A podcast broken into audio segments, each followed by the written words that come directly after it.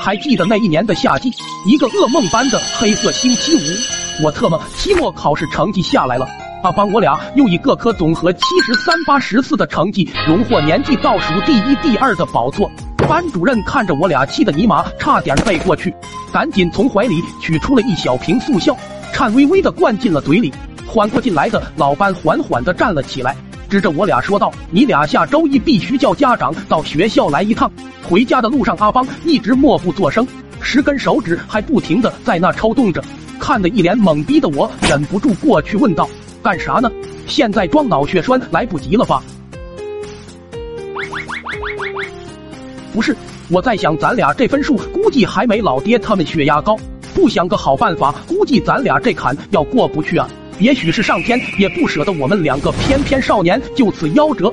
在我俩冥思苦想的几近崩溃之时，就见不远处一片房子都被刷上了拆字。阿芳眼中顿时迸发出了生的希望，对我说：“他家隔壁王叔七舅母的外甥的六叔的堂哥的邻居家就拆迁了。”听说分到了不少钱，一夜暴富那种。你说如果给咱两家也拆了，老爹们能不能放过咱俩？他们有钱了，重新练小号咋办？但眼前的事也容不得我俩多想。转天一早，趁着俩爹不在家，俺俩就分别把自家的房子上都刷满了拆字。虽然一切准备工作做完了，可我心里还是有点没底。就这么煎熬着，等到了老爹下工回家。当老爹刚到俺家大门口，就呆住了。怎么特么一天的功夫，家里就要被拆迁了？心中充满疑惑的老爹就想去别家打听一下。刚到路口，就碰到迎面走来的阿邦爹，俩人几乎异口同声的问出了此事。这下俩爹都不再怀疑自己即将暴富的真相，瞬间开怀大笑起来。这时，一直在村口监视他们的阿邦，我俩赶紧跑了过去。果不其然，在听到要被请家长后，早已被暴富蒙蔽了双眼的俩爹，并没有太过责备我俩。当晚还好酒好菜的摆了一桌，大肆庆祝了一番。周一在学校办公室内，班主任对俩爹唾沫横飞的痛斥了我俩这学期的班班劣迹，而俩爹全都是一副不以为然的表情。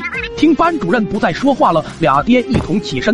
老师我俩分分钟几百万上下，平时确实疏于管教。回去我就抽丫的，看到俩爹装完犊子飘飘然的离开后，班主任又默默的掏出了两瓶速效。一口气灌了下去。当老爹回到家后，就见到拆迁队已经开始过来施工了，赶忙大方的掏出两包华子送了过去。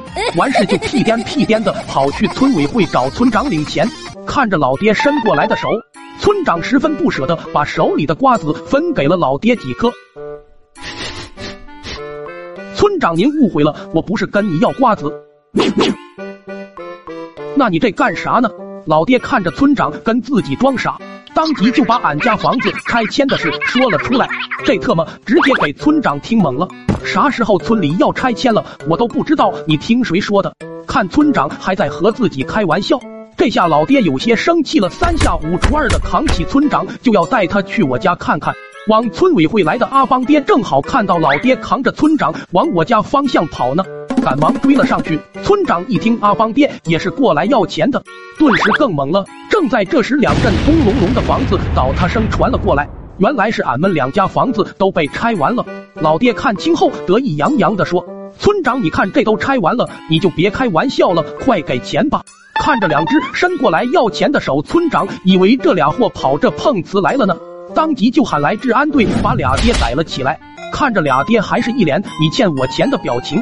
气的村长是直拍桌子，你们两个德尔货谁特么见过村里拆迁只拆两家的？听了这话，俩爹好像想起了点什么，又结合着拆迁和请家长这两件事发生的时间一分析，瞬间就反应了过来，特么咱俩好像是被那俩小兔崽子套路了。当晚放学，阿邦我俩刚到门口，就见蹲守在门口的俩爹，阿邦瞬间脸色大变，直接把我推了出去，说道：“都。”都是咸鱼出的馊主意！我操你！